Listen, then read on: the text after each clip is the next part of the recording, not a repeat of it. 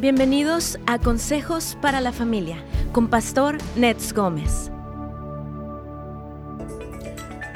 Muy buenos días amigos, aquí estamos en su programa Buenas Nuevas para la Familia. Como saben, hoy es día viernes, día de preguntas y respuestas de cualquier tema, así que usted puede llamarnos al 1-800-450-4302 o puede enviar su pregunta a través de WhatsApp marcando el 626 223-5418. Aquí tenemos ahora a Pastor Net Gómez, aquí está para contestarle bíblicamente. Pastor, ¿cómo está? Buenos días. Calitos, ¿cómo estás? Buenos días. Muy bien, Pastor, te extrañamos. Ah, sí, hombre, es que estuve, les quiero comentar que estuve, estuve grabando un curso, disculpen. Salimos, bueno, no salimos, más bien estábamos aquí en el estudio muy metidos, trabajando.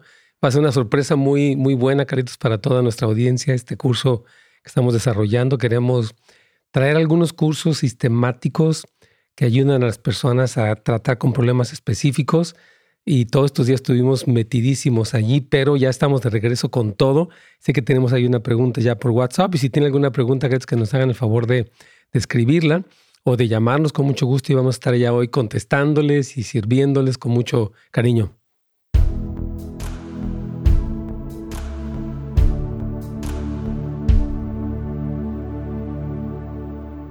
Hola hermanos queridos, ¿cómo están? Perdón que no les avisamos que no íbamos a estar. Yo sé que muchos han estado preguntando. Mano Juan, mano Janine. Eh, también tenemos aquí a nuestro hermano de Fresno, me parece, bueno, la hermana Soco, yo creo. Este, a, hermano, la hermana Emma también. Eh, estamos ya aquí todos conectados con ustedes, tanto en YouTube como en Facebook. Me parece que todo está bien. Así que un saludo afectuoso para ustedes aquí ya de regreso. Y realmente no, no salimos ni nada, nada más estábamos trabajando aquí todo el equipo de media de Houses of Light, eh, Brian Carrillos, Brian López, a Carlos Chalk a eh, todo el mundo, soy Haley, todo el mundo estuvo aquí trabajando muy duramente, pero sí estamos teniendo una sorpresa, vamos a estar haciendo este lanzamiento ya el mes que viene para que puedan todos pues tomar este curso y aprender y crecer eh, porque hemos visto que, bueno, hemos hablado de temas aquí, tanto en el programa como en la radio, y a veces queremos que un poquito más sistemático y ordenado puede ayudarles a captar más eh, un tema, a experimentar, eh, en este caso, una sanidad, y pues ver la bendición sobre sus vidas, familias. Entonces, aquí estamos, Dios me los bendiga. Les recordamos que tenemos lo que es el, ah, la introducción a la casa de oración que comenzó el lunes pasado, pero usted todavía puede inscribirse, puede ir a nhop.la. Es un eh, curso para crecer en intimidad con Dios, entender qué es este llamado a la casa de oración, hablar sobre el modelo arpa y copa, hablar sobre el Salmo 132, que es ese juramento de David que cambió la historia. Tremendo. Y también el SEM este día sábado, o sea, mañana, empieza un curso que se llama Convergencia, que lo, lo grabamos hace tiempo y es acerca de la reconciliación y la restauración familiar. Un curso excelente, la verdad. Tenemos parte del equipo temas muy específicos acerca de la familia. Así que si usted gusta, también puede registrarse. Mañana inicia un tremendo curso Convergencia basado en Malaquías capítulo 4, versículo 5, donde dice que el Señor hará volver el corazón de los padres a los hijos, de los hijos a los padres y de los rebeldes a la prudencia del Señor. Entonces puede ir a sempschool.com, voy a a Brian que nos, haga el favor de ponerlo allí, para que ustedes puedan registrarse. Mañana inicia tanto presencial. Los dos cursos que tenemos son presencialmente, puede venir aquí o bien en línea desde cualquier país. Ah, si está en otro país, otro lugar donde se le dificulta, eh, usted no tiene cómo pagar, avísenos, queremos nosotros poderles servir y poderles ah, ah, pues apoyar.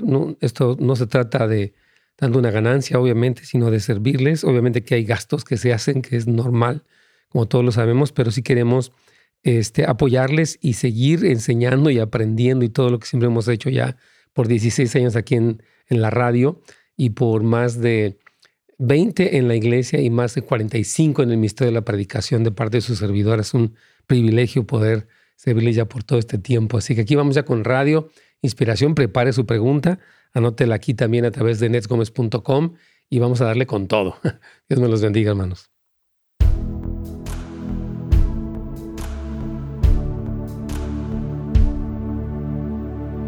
Pastor.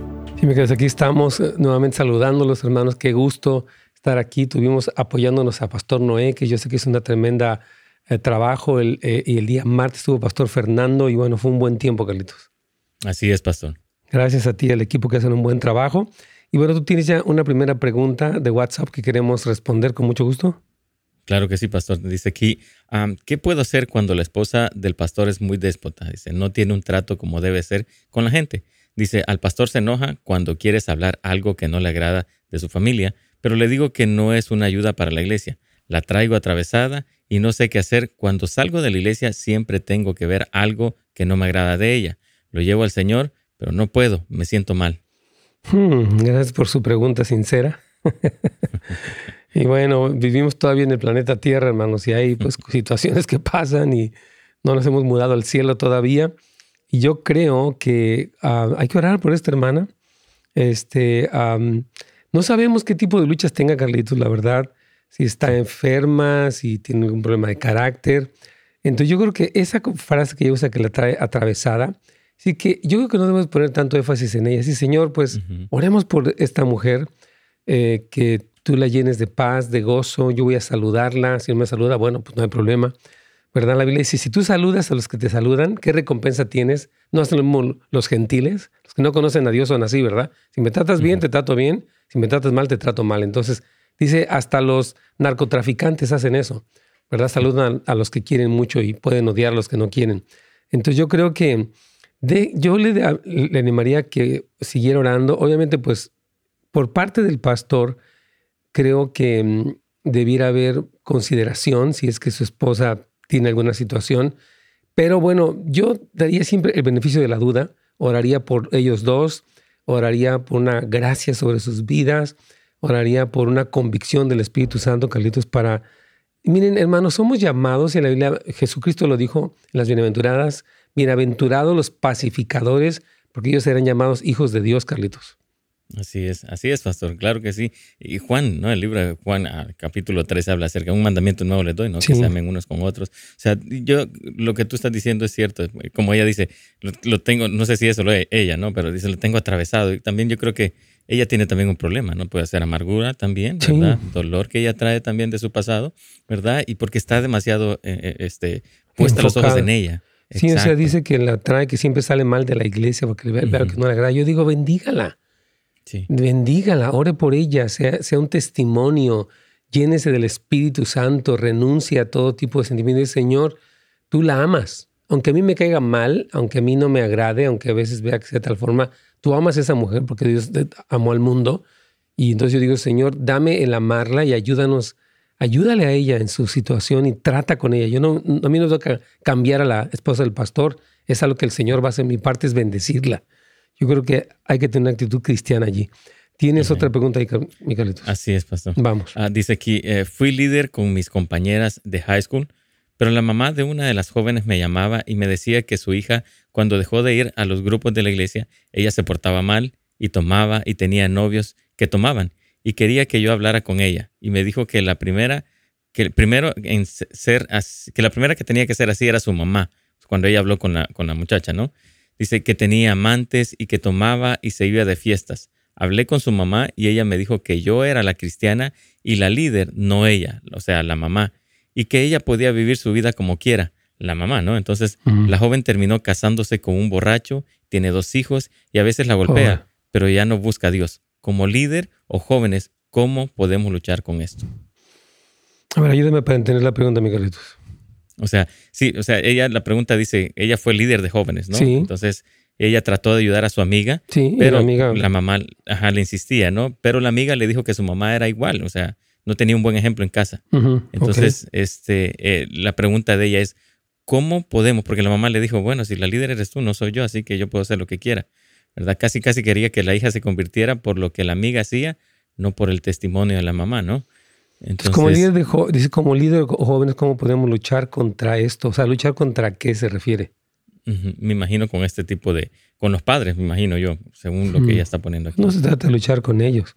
O sea, yo creo que, miren, cuando las personas toman malas decisiones, en este caso, no la joven terminó casándose con un borracho, pues ella está llevando desafortunadamente las consecuencias de sus malas decisiones y va a tener que aprender y crecer en, Muchas personas se empecinan y deciden a tomar decisiones así. Lo, he visto a lo largo de mi ministerio. Yo he dado prematrimoniales, digo, no te cases, o sea, no está bien esto, no hay un buen fundamento, etcétera. Y las personas se casan, Las personas dicen, yo quiero casarme, llamo a esta persona y nadie, ni Dios me va a quitar de mí. Entonces yo creo que respetaría a esta persona y oraría por ella. Porque cuando una persona está en una crisis, a veces ahí pueden reaccionar. Entonces yo creo que eh, una vez que alguien vive algo así, hay que estar allí para ayudarlos, Carlitos. Hay que estar allí para, pues, ser una bendición para ellos, porque todos hemos tomado malas decisiones, yo creo, en nuestra vida. hemos tomado cosas que no están bien. No sé si estoy contestando la pregunta, pero espero que sí. sí. Y lo que tú has dicho ah, siempre, ¿no? Es eh, este, la, mayor parte del tiempo nuestro, nuestros hijos pasan con nosotros. O sea, sí. el primer ejemplo, el primer testimonio viene de la casa y queremos que una hora en la iglesia que nuestros hijos. Así es, así es totalmente. O sea, los líderes de la iglesia tenemos una capacidad para, para influenciar y podemos orar, pero obviamente los responsables, hermanos queridos, de la educación cristiana de sus hijos no es ni siquiera la escuela cristiana, son los padres.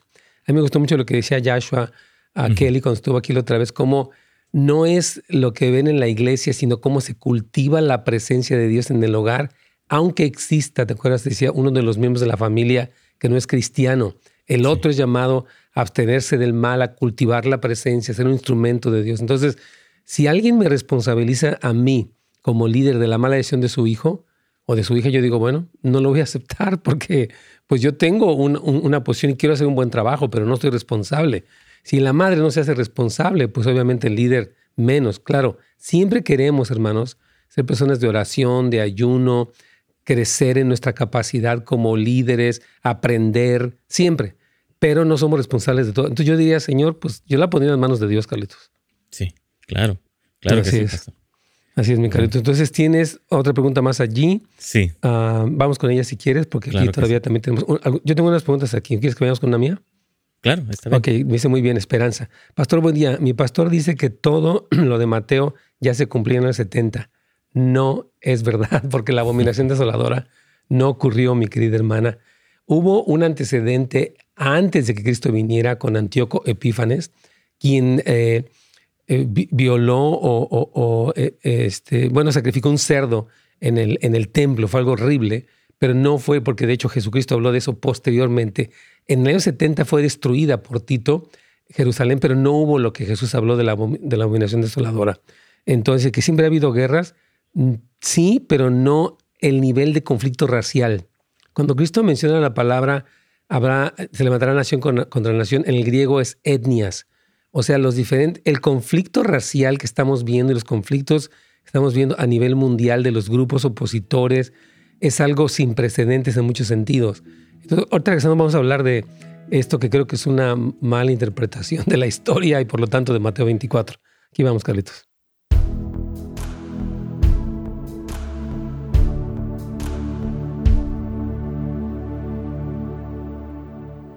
Esta se me hace muy interesante contestarla porque dice que siempre ha habido guerras y hambre y todo lo que está pasando no son señales que dice que somos el Israel espiritual, en fin, debo permanecer, hay que buscar otra iglesia o, dice otra iglesia e ignorar toda esta enseñanza.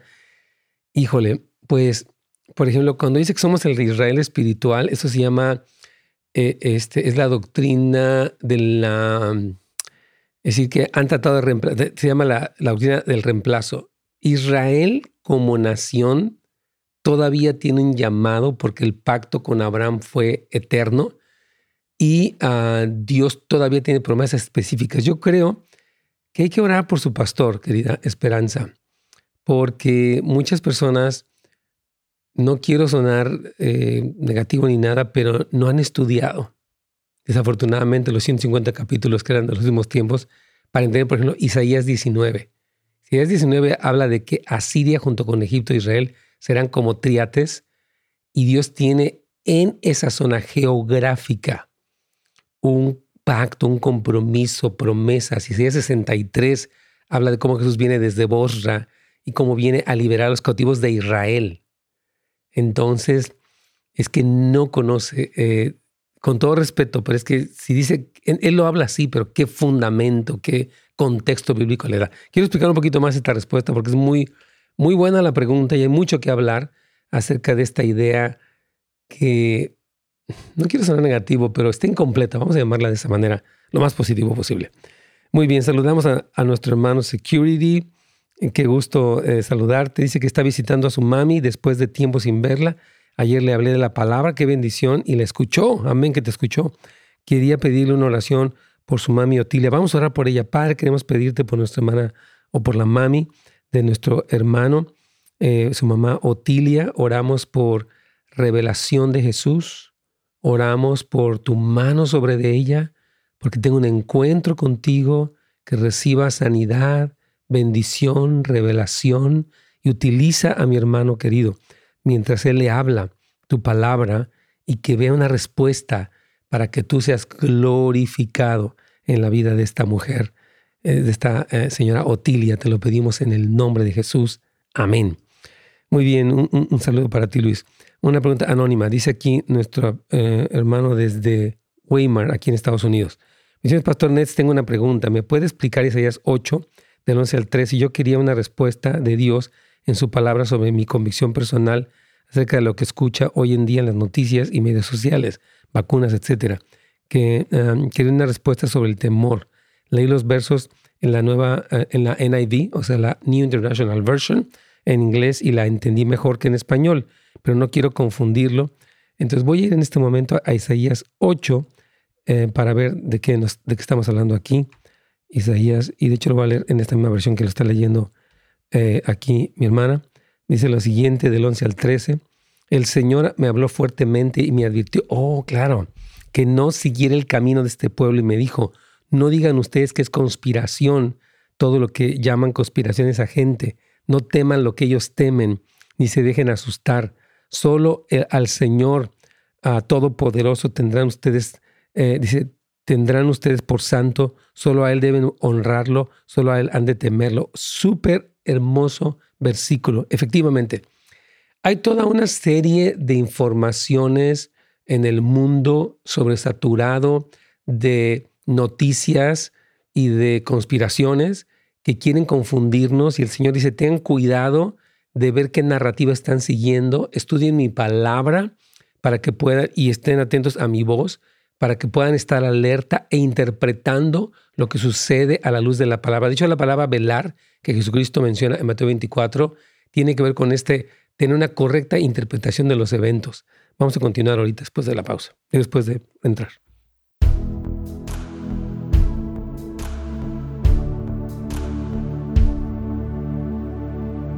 Pastor. Sí, bien, Carlitos. Aquí quiero terminar de contestar la pregunta de esperanza porque sí es muy importante, que sería, es una visión, eh, se le llamaría amilenial, en el sentido de que, etcétera. Hay, hay, toda una clasificación de esta postura que está poniendo nuestra hermana, donde dice que ya se cumplió, este, a lo cual no es posible, porque habla, por ejemplo, de que será predicado este evangelio en todas las naciones. Lo dice el versículo 24, 14.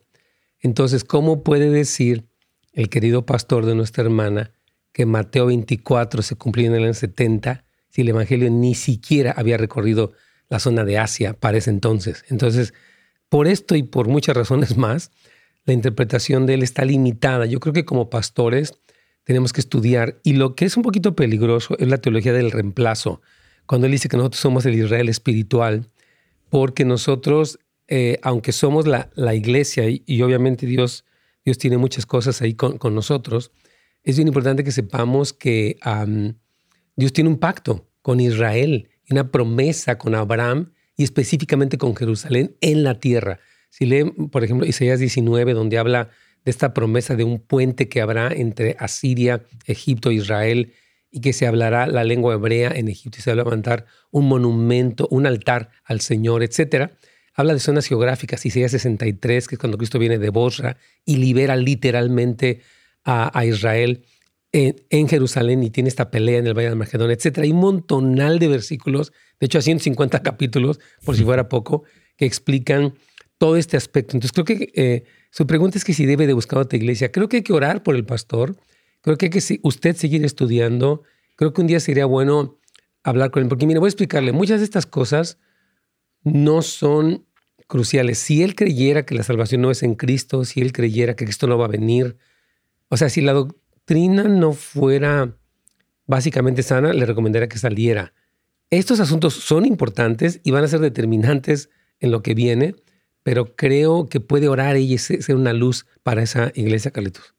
Wow, qué importante, pastor, porque sí, ella, como tú estás diciendo, no necesita irse de la iglesia, sino que ella puede estar ahí, incluso con lo que está aprendiendo y lo que está recibiendo. Sí, eh, le recomendamos mucho el SEM. Nosotros tenemos esta escuela que se llama Centro de Entrenamiento del Mensaje Precursor, semschool.com, y ahí tenemos un montonal de enseñanzas de Daniel, de Mateo, de Apocalipsis.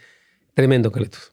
Así es, pastor. Amén. ¿Tienes ahí más? Yo, vamos con una tuya y luego con una mía, ¿qué te parece? Perfecto, claro que sí. ¿Cuál tienes por Aquí va una pregunta. Dice, ¿cómo puedo disfrutar de mi vida? Desde que descubrí que mi esposo fue deshonesto y mentiroso conmigo, yo me decepcioné y me aferré más con Dios.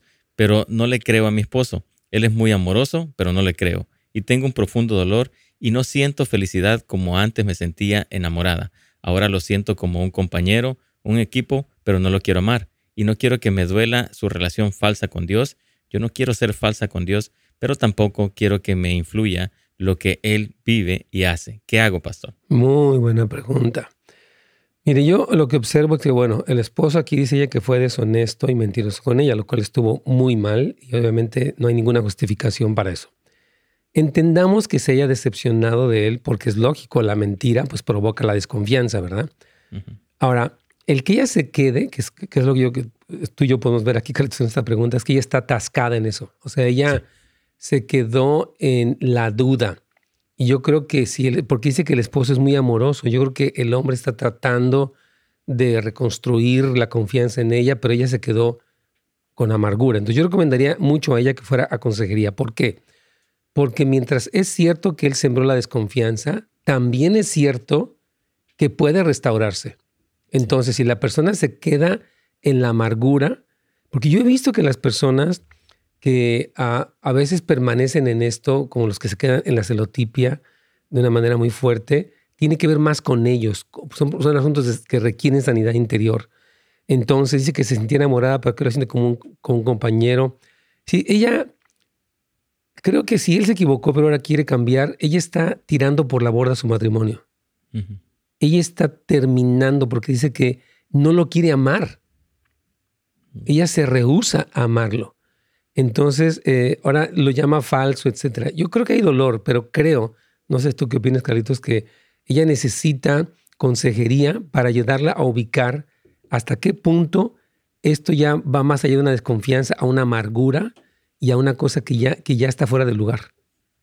Claro, estoy de acuerdo contigo, pastor. Sí, lo que necesita ella es, este, porque puede ser falta de perdón, porque lo, según lo que ella habla, 100%. ¿verdad? Y la falta de perdón la lleva a dudar, ¿verdad? O sea, claro, la confianza, eh, Dios nos manda que perdonemos, ¿verdad? Es un mandamiento. Pero la confianza yo creo que va a ser un proceso para ganar, por eso es importante la consejería, pastor. Sí, sí, porque hermanos, yo les quiero pedir, mire, eh, hay muchas parejas que han pasado por cosas difíciles y, y bueno, pero Dios las ha restaurado. Ellos se han prestado y se han reconciliado y se han sanado. No estamos diciendo que justificamos nada de lo malo que pase, pero también creemos que Dios puede restaurar. Yo, en, mi experiencia como pastor y como consejero, he visto muchas parejas que vivieron cosas tremendas, incluida la infidelidad, y Dios restauró y Dios los ha cambiado, Carlitos.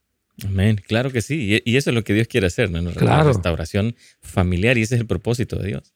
Totalmente. Muy bien, tienes otra, yo aquí tengo una más, no sé si vamos con la tuya o con la mía. Vamos con la tuya. Excelente. Dice, pastor, ¿a qué se refiere la escritura cuando habla de atar y desatar? Una amiga me cuenta que de continuo tiene guerra espiritual. Yo no vivo estas cosas, prefiero buscar el fruto del Espíritu. Muy buena pregunta. Bueno, eh, hay un pasaje, en este pasaje de Mateo 16, 19, eh, habla donde eh, el Señor le dio a, a Pedro una autoridad le dijo, bueno, no a Pedro, sino a la iglesia, porque después, si entendemos el contexto, no fue Pedro, porque no podemos caer en el papismo, y cuidado con eso. Entonces dice, a ti te darán las llaves del reino de los cielos y todo lo que atares en la tierra será atado en los cielos y lo que desatares en la tierra será desatado en los cielos. Eh, y básicamente cuando Pedro hace la confesión de que Cristo es el Hijo de Dios, el Mesías, y el Señor le dice, bienaventurado eres porque esto no te lo reveló carne ni sangre, y él dijo, sobre esta roca, que es el mismo, que es Cristo mismo, edificaré mi iglesia. Y Pedro tuvo la autoridad para abrir el reino a los gentiles.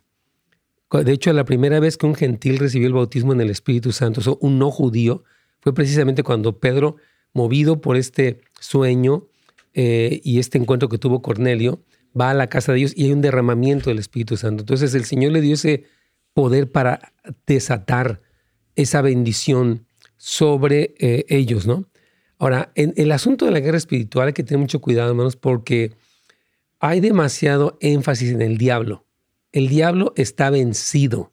Jesucristo, dice la, palabra en Colosenses 2, exhibió públicamente a las potestades, triunfando sobre ellas en la cruz y los despojó, ¿verdad? Entonces nosotros hablamos con autoridad, pero no nos enfocamos. Yato al diablo, yato, yato. Y me... A veces Satanás quiere que nuestra atención esté centrada en él para que, mire, algo con lo que usted lucha lo hace grande. Usted tiene que pararse en Cristo, en que es amado. Puede tomar autoridad, pero mejor enfóquese en exaltar al Señor. Dice la Biblia, levántese Dios y huyan sus enemigos. Entonces tenga mucho cuidado con esta interpretación equivocada de la guerra espiritual, porque en ninguna parte de la escritura vemos un énfasis donde Pablo se paró sobre la montaña en Éfeso, reprendo a la potestad de Diana. Nunca, ni Pedro, ni Pablo, ni Juan, ni Jesús, nadie hizo ese énfasis en Satanás. El énfasis estaba en el Señor, en la fe, en la obediencia, en la predicación del Evangelio. mucho cuidado con este desbalance, Carlitos, en la guerra espiritual. Vamos a una pausa, me parece.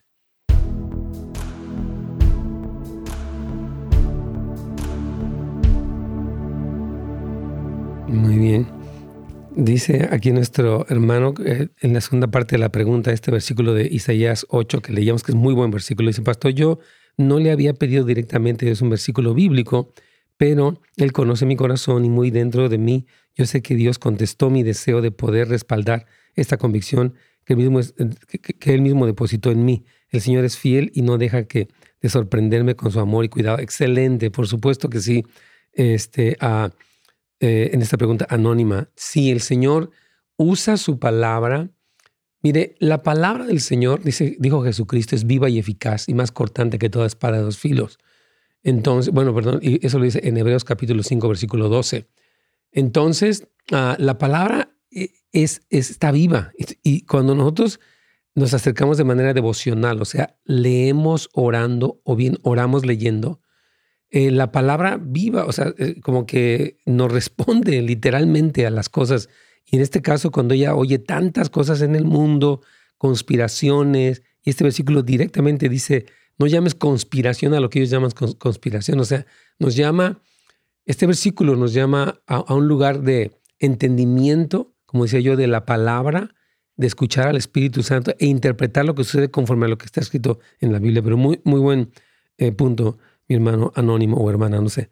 Dice aquí la hermana Shamey, buenos días pastor, ¿usted cree que está bien recorrer ofrendas en una célula? Recorrer, yo creo que ofrendas en una célula. Ah, bueno, vea qué orden tienen en su iglesia.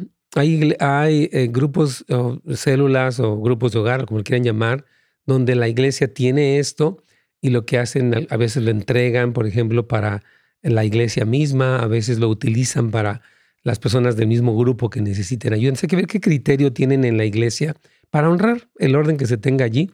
Este, nosotros mucho tiempo, cuando teníamos nuestras células presenciales, lo hacíamos. Y, y sí, o sea, eh, muchas veces yo decía, me decían, hermano, ¿sabe que alguien se quedó sin trabajo? ¿Lo podemos ayudar? Claro, tome ese dinero de la ofrenda y apoye a esa persona. O alguien estuvo en el hospital, no trabajó, le podemos apoyar, por supuesto. O alguien, no sé, tuvo a un bebé y podemos este, comprarle ropa, por supuesto, lo que sea. Entonces sí, nosotros hemos seguido este criterio de poder levantar ofrendas allí y siempre pues se administra con sabiduría. Esa es nuestra meta, ser sabios en lo que estamos haciendo. Así que depende del orden que haya dentro de su iglesia, mi hermana querida. Ah, vamos a la última pregunta. Pastor, ¿es correcto usar la Biblia para castigar físicamente a los hijos? No. Mi esposo siempre le pega con la Biblia a nuestros hijos mientras menciona Proverbios 23, 13. ¿Qué error más grande? Nunca la Biblia dice, para tal caso habla de la vara de la corrección, y eso se hace con mucha prudencia, pero utilizar el libro físico Eso puede crear una, una este, animadversión hacia la Biblia. Qué torpeza, ¿no? Perdón que lo diga, utilizar este, esta, ah, la Biblia para golpear a sus hijos. Es un grave error. Este, y yo creo que es que no se debe hacer. Dice la Biblia, no debes corregir al muchacho, el versículo que está citando. Ahorita vamos a verlo.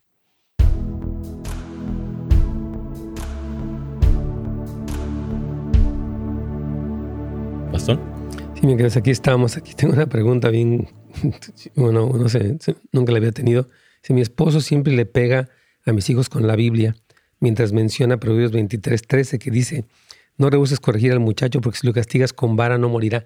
Increíble que el versículo que él menciona jamás dice que utilices la Biblia como un objeto físico. Habla de la vara de la corrección. Entonces, qué error, ¿no, Carlitos? Tomar la Biblia y empezar a darle golpes a los hijos. Yo creo que es una mezcla entre superstición e ignorancia, perdón que lo diga, pero no, hermanos. O sea, hay una etapa donde se les corrige con vara, con mucho cuidado, firmeza, porque la Biblia habla de esto a un niño cuando el niño está pequeño no razona, y un pequeño golpe que le duele un poco le hace pensar, wow, no está bien que desafíe a mi mamá, no está bien que sea desobediente, pero el hecho de utilizar una Biblia física va a causar que el niño odie la Biblia. Wow. Totalmente. Qué cosas, Carlitos, están. Sí. A veces escuchamos aquí. Increíble. Bueno, entonces tienes allí más preguntas, ¿verdad, Carlitos? Sí. Vamos con quien gustes. También. Bueno, vamos con esta pregunta y luego tenemos la llamada aquí de Marina. Dice, ah, ¿cómo puedo ayudar a una pareja de líderes de Casa de Paz? El hermano se fue de su casa con otra hermana de la misma iglesia. La hermana es nueva, viene de salir de un divorcio. Dice, el, eh, en menos de una semana ya hasta están divorciándose. Dice, y hay niñas de por medio. Ah, ¿Cómo pasar el anuncio a la iglesia? Pregunta esta persona. ¿Cómo pasar el anuncio? ¿Y por qué lo quiere pasar a la iglesia? Quizás cómo preguntar o cómo decirle quizás al pastor, me imagino que quiere hacer. Hmm, a ver, voy a leerla. Dice, ¿cómo se puede ayudar a una pareja de líderes de casa de paso? Se me imagina que un grupo pequeño. La hermana se fue de su casa con otra hermana de la misma iglesia, ok. La hermana es una nueva y dice, y viene de salir de un divorcio. Imagínate nada más. Entonces, en menos de una semana ya se están divorciando. Hay niñas de por medio. ¿Cómo puedo? Oh, ya entendí. Bueno, yo creo que sí podía hablar con el liderazgo y explicar que este líder de un grupo en la casa, pues está fuera de orden porque dejó a su pareja y se fue con otra hermana que ella acaba de divorciarse. Entonces, yo creo que fue un error haber puesto de líder a una persona con tal inestabilidad familiar, Carlitos, y con tal falta de criterio, ¿no? Yo pediría perdón. Hermanos, perdón, nos equivocamos. Pusimos a una persona que no está preparada y bueno, o sea, ese grupo pues, obviamente no está respaldado por la iglesia le pedimos que si alguien asistía a ese grupo, pues que, se conecten con un grupo donde hay un líder de lo que, como la Biblia dice, que, tiene un, que, tengan buen testimonio de los de afuera, como dice Tito y Timoteo, Carlitos. Wow, sí. Yo creo que sí, a veces eh, por, por la emoción, ¿no? Eh, eh, se comete el error de poner personas que no están preparadas. Sí, totalmente. Pablo nos dice que, le dice Pablo a Timoteo que no imponga las manos con ligereza pues a las personas. Y está hablando de que no nos apresuremos a señalar personas en posiciones de liderazgo, porque pueden ocurrir estas cosas y eso es un tropiezo terrible. Entonces, seamos cuidadosos. ¿Tienes una pregunta por ahí, Carlitos? Sí, tengo una llamada aquí de Marina, de Rialto, pastor. ¿Qué tal? está. Bienvenida, hermana Marina. Su pregunta. Ay, buenos días, un placer hablar con ustedes. Para servirle. Ah, mire, quería, dos dudas tengo, ¿verdad?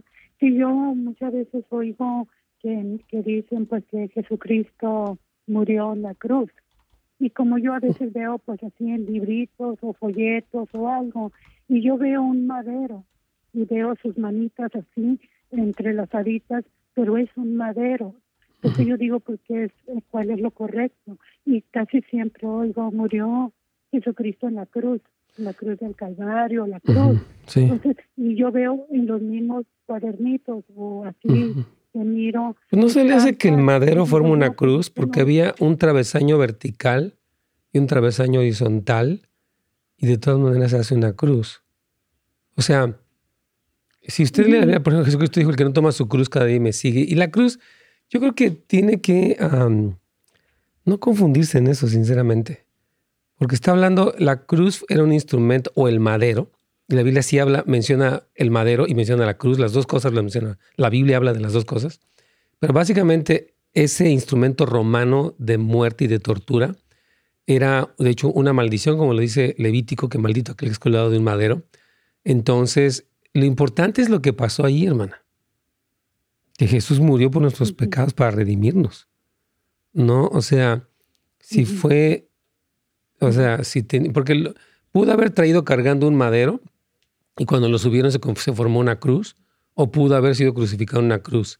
El caso es que murió por nuestros pecados. Entonces, no, no, veo por qué había problema en eso. Pero a ver, trate de explicarme porque voy a tratar de, oh. de, entender lo que está usted diciendo. Ah, eso era lo que yo decía. Decía yo, pues, ah, quería la, la diferencia porque te dice de las dos maderas. Digo yo, que aquí lo estoy viendo con sus manitas en otra posición. Dije, este es como un madero. Dije yo, y, y en otras ah, así. Pero ¿qué, ¿qué, diferencia habría si fuera uno o lo otro? Digamos que fuera madero o que fuera cruz. ¿Cuál, cuál sería la diferencia en la muerte, en la sangre derramada? o sea, no quiero, quiero tratar de entender su pregunta para saber si haría una diferencia que fuera una cosa o la otra. No, no, porque el significado pues es el sacrificio, lo que Exactamente. la humanidad, lo importante, nomás era como esa pequeña pues, sí, no, ya, ya, entendí. yo quería saber como que, cuál era la razón, pero sí, pero la Biblia habla en, en 1 Pedro 2.24 que llevó su, cuerpo el madero y también menciona muchas veces la, la, cruz. Entonces, este, yo creo que no hay problema en, en el, la forma específica. Lo importante pues es el sacrificio que él llevó a cabo ahí por nosotros. Ya. Ah, eso era, sí, nada más era esto, pues un poquito que, sí, yo, claro. que yo pensaba al ver las fotitos o cosas sí, Claro. Y la otra es como si uno está correcto cuando se dice, eh, como por ejemplo Santa María, Madre de Dios, ella, si, si está bien que se venere a ella o, mm. o por ser ella una muchacha judía. Ya, muy buena pregunta. Tener en su vientre a Jesucristo mm, em, es bueno como que, que, venerarla cuando se hace el rezo o, o, o no.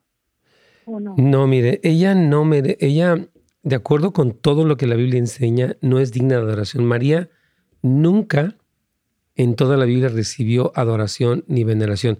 El único momento es cuando ella va con Elizabeth y le dice, bendita eres tú entre las mujeres, bendito el fruto de, tu vientre, etcétera, y habla de la honra que ella recibe por haberle dicho sí al Señor y haber sido la madre del Mesías. Pero a ah, toda esta adoración, hermana, porque la Biblia dice, al Señor tu Dios adorarás y solo Él servirás.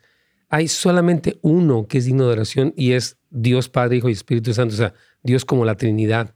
Entonces, esta veneración que se le hace a María no es bíblica. Claro que podemos reconocer que es un ejemplo en cuanto a que se sometió a la voluntad de Dios, en cuanto a que fue una buena madre porque estuvo con Jesús hasta el momento de la cruz, etcétera, ¿verdad? Pero no podemos colocarla en una posición que la Biblia no le da. De hecho, María en el Magnificat dice, engrandece mi alma al Señor y mi espíritu se regocija en Dios mi Salvador porque ha mirado la, la bajeza de su sierva. O sea, ella se, se concibe a sí misma, y lo dice dos veces, he aquí la sierva del Señor. No dice la madre del Señor. O sea, fue la madre de Jesús como hombre, pero no es la madre de Dios, porque Dios, como el ser no creado, cuya eternidad es, eh, es para siempre, no tiene una mamá. Dios es Dios, es autosuficiente. Vamos a ir a una pausa, Carlitos.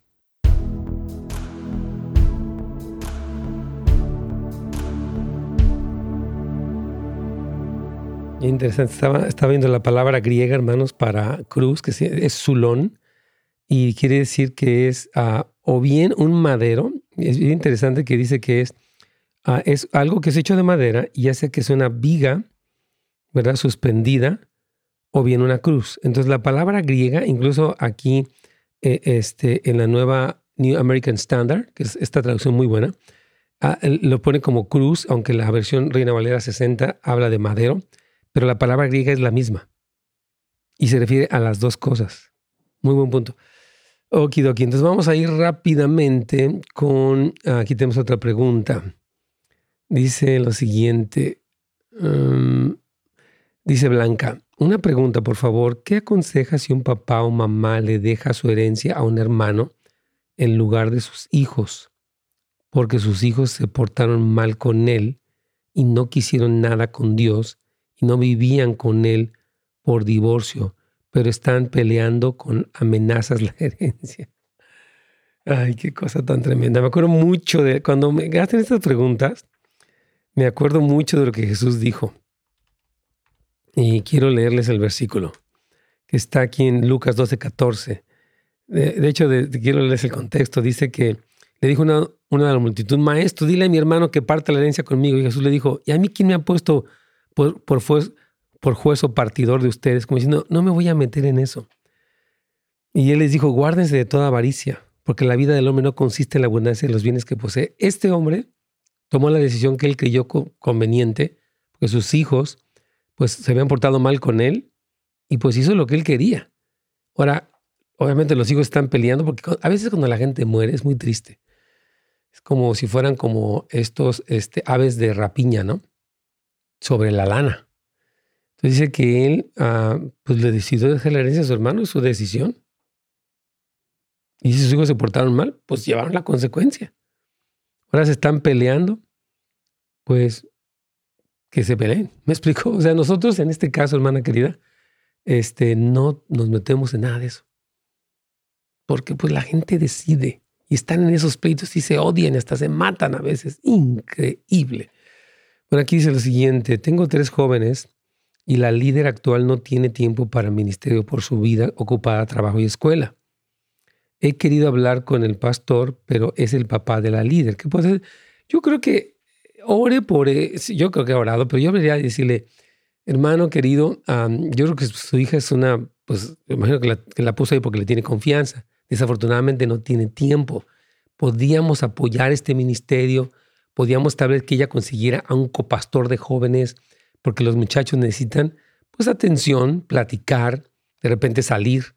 Entonces creo que sería buena idea que hablara con el, con el pastor, ore antes y diga, Señor, yo te pido que mi pastor lo escuche porque lo honro y lo bendigo.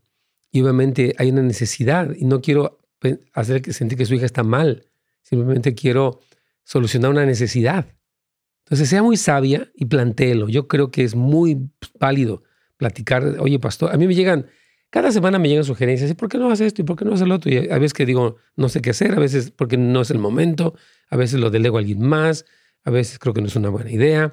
Entonces, como pastor uno recibe muchas sugerencias y uno trata de, responder lo mejor que puede, pero a veces es complicado ser pastor. Hay muchísimas cosas que están ahí. Ah, este, hay que ser sabio. Oren por los pastores porque de repente estamos en tanta cosa. Excelente. Dice, pastor, usted usted ha recomendado un libro de parejas, solo que no recuerdo el nombre. Oh, se llama, está muy bueno. Ah, bueno, cuando hay infidelidad se llama El amor debe ser firme, del doctor James Dobson. Me va a ayudar eh, Brian para ponerlo ahí. El amor debe ser firme.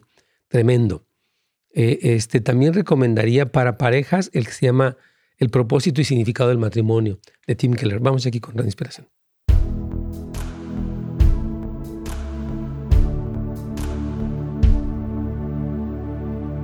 Pastor. Muy bien, Carlitos. ¿Está nuestra hermana eh, Marina ahí? No, ya, se fue, Pastor. Se fue. Nada más que quería dar, espero que nos estoy yendo, hermana Marina. Sus preguntas son muy buenas, ¿verdad? En cuanto a lo de María y la, la cruz. Estaba viendo que en el griego, Carlitos, estaba viendo aquí, revisando, eh, por ejemplo, en la New American Standard, que es una Biblia que tiene muy buena traducción, por cierto, en inglés, la palabra griega es zulón y esa palabra se utiliza para todo.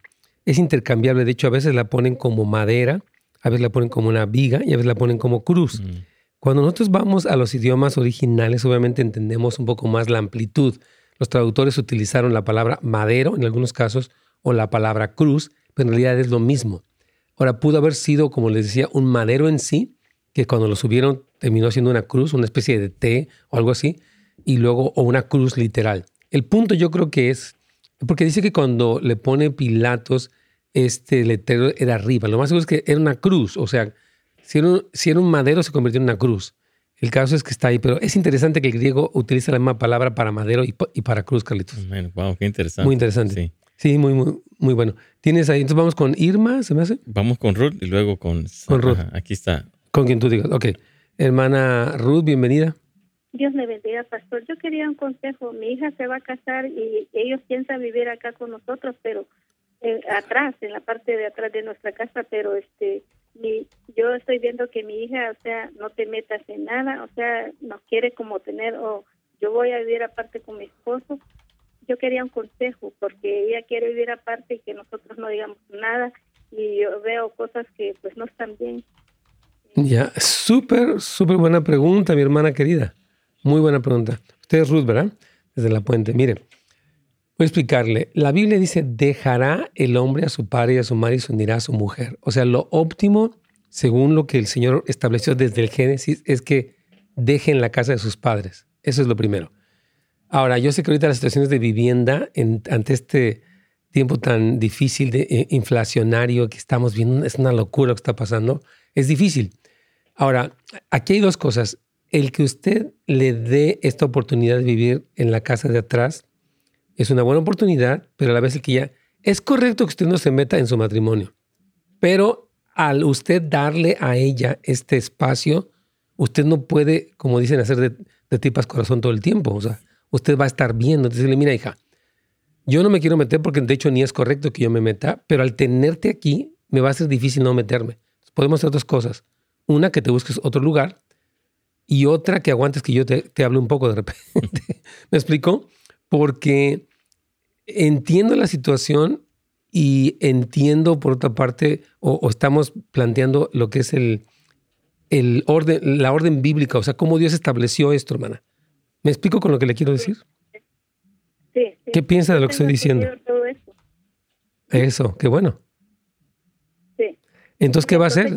Dele dos opciones. Dile, mira, o te quedas. De haberle dicho a mi hija. Sí, fue, un error. Lo mejor es que busquen dónde irse a vivir. Eso es lo mejor que pueden hacer, porque si ellos pueden vivir su vida feliz de la vida, y usted, como dicen, ojos que no ven, corazón que no siente. Porque mientras usted esté allí, pues los va a ver, los va a oír, tal vez que discutan, o no sabemos cuál es el asunto, o ve que no levantan nada, y es su casa, pero mientras están en su casa, pues eso le afecta a usted. Lo mejor sería que decirle, hija, te amo tanto, quiero respetar tanto tu matrimonio, que yo creo que es bueno que busques otro lugar, porque si no, aquí va a ser difícil para ti y para mí también. Sí, pastor, muchas gracias, porque ahorita mi hija ya empezó a trabajar, estaba trabajando en casa y ahorita esta semana empezó a Qué bueno. afuera de la casa y tiene dos días que ella viene tarde a la casa y digo yo, si esto está haciendo ahorita, no me digas nada. No, mi, esposo no, no, no, es que usted se va a convertir en la nana o en la babysitter, como dicen aquí, no pagada siendo afectada por todo lo que ella hace. Ahí cuídamelas. Ahí, no, yo por eso es mejor que ellos vivan su propia vida, que se la arreglen, que crezcan, que planeen, que etcétera, hermano. Entonces, bíblicamente lo que ella debe hacer es dejar a su padre y a su madre, según lo que la Biblia dice. Amén. Así Dios me la bendiga. ¿Tienes a Sandra? o nos queda para una pregunta. Claro que sí. Sandra, bienvenida. Su pregunta, por favor, se nos acaba el tiempo el día de hoy. Sí, buenas sí, hermana. Igualmente, su pregunta. ¿Aló?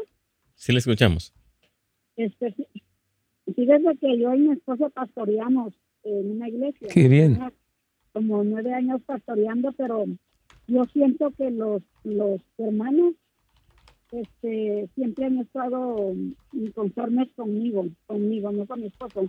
Mm. Porque ellos se meten a esas eh, guerras espirituales y gritos y hacen tantas cosas. Y yo no soy así.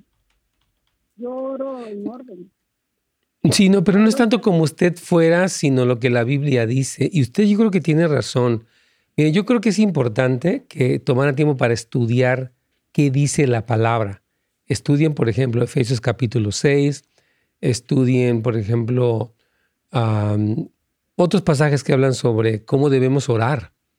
Porque creo que, como usted tiene razón en que de repente hay una cosa exagerada, gritos y cosas que no son. Pero yo creo que no es tanto yo así quiero y ellos quieren así. ¿Qué dice la escritura? Y tal vez que su esposo, como el líder, como el pastor, tomara la iniciativa y decir, a ver hermanos, vamos a una cosa. Yo creo que ustedes tienen muchas ganas de orar y le echan ganas, está muy bien eso, pero vamos a ubicarnos qué dice la escritura. Si alguien de ustedes quiere plantear algún tipo de, guerra espiritual, veamos, por favor hable con la Biblia, porque a veces no tiene ningún versículo siquiera para hacer todo ese espaviento de cosas. Entonces, la clave, querida pastora, sería enseñanza y de parte del pastor más que de usted. Porque no es algo personal, a ver quién gana, ¿no? O es mi estilo o es el suyo, es qué dice la Biblia. Que me estás diciendo, levántate que Dios te quiere buscar y Dios eso. Pero yo oro conforme a la Biblia, conforme a Dios me ha enseñado a sí. Pero claro. quieren que yo pegue de gritos, que yo saque demonios, y la verdad que pues sí.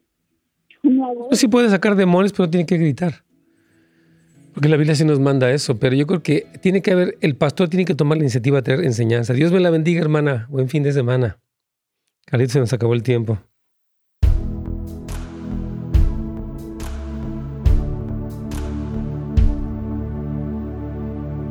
Súper bien, aquí vamos con los de YouTube, que como les debíamos dos días, vamos a seguirle un rato más, mis hermanos queridos, porque les debo, hay tiempo. Dice aquí nuestra hermana Tania, hola pastor, ¿qué significa ponerse en la brecha? Esto es tremendo, ponerse en la brecha es ser un intercesor. La palabra intercesor es alguien que interviene, o sea, está en medio. Por ejemplo, en el caso de un sacerdote, él estaba entre Dios y el pueblo. Y él intercedía a favor del pueblo delante de Dios. Entonces, ponerse en la brecha es eso. Es la actitud de... esa brecha es, es una separación que existe entre algo. Por ejemplo, hay un mundo perdido y está la obra del Espíritu Santo. Y yo me pongo en la brecha así que en ese espacio yo clamo el reino de Dios, clamo las promesas de Dios, yo clamo perdón. Entonces eso es ponerse en la brecha, es colocarnos en medio para que el reino de Dios venga, como Jesús nos enseñó a orar, vénganos tu reino. Nuestra hermana Gilma, pastor, por favor, uh, dice, ¿puede definir lo que es la gracia, la misericordia y la compasión de Dios? ¿Cuál es la diferencia entre la misericordia y la compasión? bueno, quiero, antes de ir a esta definición, quiero dar la definición entre justicia, misericordia y gracia. Y voy a ponérselo con el ejemplo de una multa. Por ejemplo, usted se pasó un alto. La justicia sería que le pusieran su multa. Se acabó. La misericordia sería que no le pusieran la multa.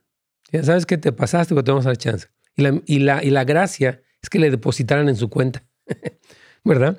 Entonces, la diferencia entre la misericordia y la compasión es prácticamente lo mismo. Uh, creo que la misericordia y la compasión serían lo mismo. O sea, Jesús tuvo compasión, tuvo misericordia. No creo que exista una diferencia, hermana querida, entre misericordia y compasión, aunque sí existe una diferencia entre justicia, misericordia y gracia. Ahí sí hay una diferencia. Porque son, Dios siempre es justo, muchas veces es misericordioso y en Cristo derramó su gracia a los que creen en Él. Tremendo. Ok, vamos a la otra pregunta. Aquí está Elizabeth. Bendiciones, pastor. Hice una pregunta. Mi novio fue casado en el 2009. O sea, tiene de eso 11 eh, años, ¿no? Más o menos, 12 años. 11 años. Dice, su ah, separación fue por falta de entendimiento e infidelidad de ambos. Wow. ¿Es verdad que él ya nunca se puede casar? ¿Y es verdad que sus, que, sus infidelidades cometidas por él, que por sus infidelidades dice yo no debo casarme con él? Yo creo que tienes que pedir consejería y tomar un curso prematrimonial. Querida Elizabeth, no te apresures. O sea, yo diría, bueno, ok, tiene el antecedente, hay que ver si se recuperó. Hay que ver si no va a pasar lo mismo o peor. Entonces, un curso prematrimonial te va a dar a ti la apreciación objetiva. Porque los sentimientos son yo lo amo, él me ama, ah, nos amamos. Bueno, pero ¿quién es? ¿Dónde está él? ¿Qué quiere? ¿Qué va a hacer? Muy importante, por favor, Sé muy objetiva, querida Elizabeth. Toma un curso prematrimonial para que actúes de manera sabia y no fracases, porque no se trata de fracasar, sería terrible. Soledad, hermana Soledad, a ver, rápidamente saludamos a Juan, Dios te bendiga. Un gusto eh, que estés aquí con nosotros, hermana Gabriela. Los, extrañan, gracias. Yo tengo la membresía del SEM. Eh, solo quiero saber si puedo ver el nuevo curso. Yo creo que sí, de Convergencia. ¿Tienen la membresía? 100%. Ahorita me gustaría que Oscar pusiera una clarificación de eso. Dice, gracias, Pastor, Dios lo bendiga. Gracias, Mano Luis, Dios te bendiga también. Y ah, dice, Pastor, ¿a cuál trompeta se refiere la Biblia en 1 Corintios? A la última, a la séptima. Ya, no se refiere a las trompetas de Apocalipsis, sí se refiere a la séptima trompeta, porque esas trompetas son de juicio. No, porque la séptima trompeta, aunque es de juicio, es, es, es la venida de Cristo. La séptima apunta al regreso de Cristo y de hecho la séptima desata las copas, que son las que Cristo desata en su regreso. Ya. Sí, en la séptima trompeta dice porque sonará la trompeta. Y de hecho, 1 Corintios precisamente menciona al final de la trompeta. Entonces, pues, es la séptima, querido Luis. Dios te bendiga, hermanos. Gracias por habernos acompañado el día de hoy. Les bendecimos. Recuerden visitar eh, housesoflight.org o casasdeluz.la. Tenemos servicio este fin de semana. Su servidor estará predicando sábado a las 6 de la tarde, domingos 8.30 y 11 de la mañana. Tenemos las clases del SEMP. Usted puede ir a sempschool.com o puede ir a nhop.la, eh, donde usted puede saber estos cursos increíbles que estamos dando. Gracias a todos. Primeramente, y nos vemos el lunes por aquí en vivo y a todo color. Gracias y bendiciones. Gracias por sintonizarnos. Para más información y otros programas, visite netsgomez.com.